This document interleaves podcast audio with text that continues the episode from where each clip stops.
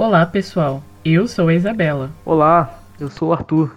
Neste segundo episódio do nosso podcast, iremos fazer mais uma pergunta ao Tiago, dessa vez especificamente sobre a viola nordestina. Na arte do repente, é frequente o uso da viola nordestina, um instrumento que possui de aparência uma certa semelhança com o violão, mas que possui características específicas. Qual a importância da viola nesta prática? A, a cantoria de viola ou desafio de viola, também usado algumas vezes o termo peleja de viola, é um hábito, uma prática, né? Muito presente ali no Nordeste, Pernambuco, da Paraíba, São José do Egito, por exemplo, Condado, Cedro, são cidades muito importantes para a cultura da viola de cantoria. E a viola de cantoria ela é feita, como o próprio nome já disse, seria uma cantoria, né? Mas ela tem essa característica do repente. Por isso, os é, artistas dessa modalidade são chamados de repentistas. A viola é um instrumento que está completamente disseminado no Brasil inteiro. Né? As primeiras violas do Brasil chegam ainda no século XVI.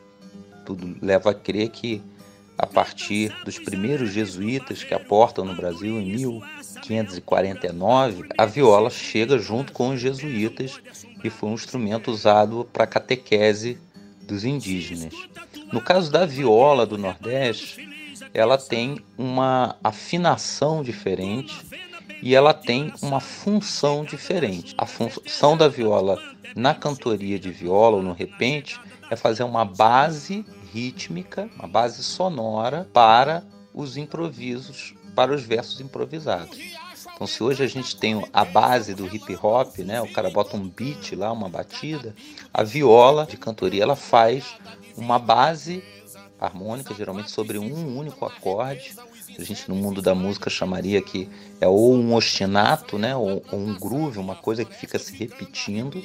E os versos são feitos sobre aquele acorde eventualmente dois acordes também. Então, o bordão triplo é um uso muito próprio da viola de cantoria e mais uma vez, esse bordão ele reforça uma outra característica um pouco técnica, né, da sonoridade da música nordestina, que é a música modal, ou seja, ela é uma música que tem uma sonoridade diferente, onde você afirma geralmente uma nota que fica se repetindo, que a gente chama de nota pedal.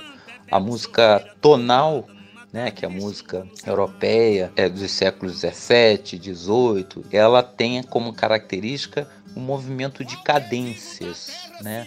Ou seja, repouso e movimento a partir de cadências. Já a música modal, ela é baseada em, em modos, né, e não em escalas. Esse conceito de cadências, né, ou seja, de repouso, movimento, ele não existe. Mas não quer dizer que não haja a sensação de movimento nessa música. Na verdade, a sonoridade é que fica bastante diferente. Uma outra observação que é sempre muito importante a gente reforçar é porque para nós aqui no Brasil a imagem construída do árabe sempre é a imagem estereotipada do árabe, muitas das vezes o muçulmano. Mas a gente precisa considerar que a África setentrional, ou seja, a África na região norte, ela faz parte do mundo árabe. Marrocos, Mauritânia, o próprio deserto do Saara, você tem os grupos como os Tuareg, que atravessam o deserto do Saara, são grupos árabes também. Então, eu estou colocando essa observação porque muitas das vezes é, se associa ao mundo árabe, mas não se associa ao mundo africano. Mas a rima ela está presente em grupos africanos. Então deixar isso bem claro, porque com as rotas de comércio nômade na África, esse caldo cultural, né, vai se misturar.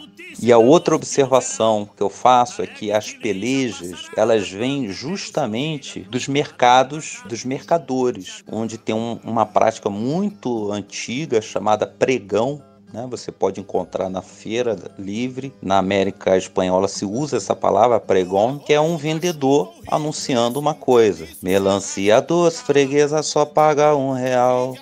Melancia doce, freguesa só paga um real. É um real, só paga um real. Né? Então um vendedor faz um, um, pregão e o outro responde: quem come melancia dele vai passar mal.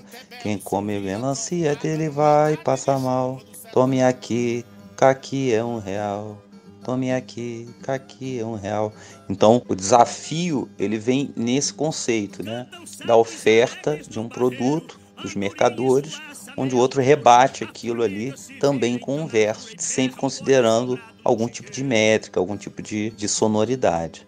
Esperamos que vocês tenham gostado dessa série de podcast e esperamos encontrar vocês em uma próxima oportunidade para conversar sobre mais assuntos. Até mais, pessoal. Tchau, tchau. Se ouvir a trovoada na chegada da chuva no sertão.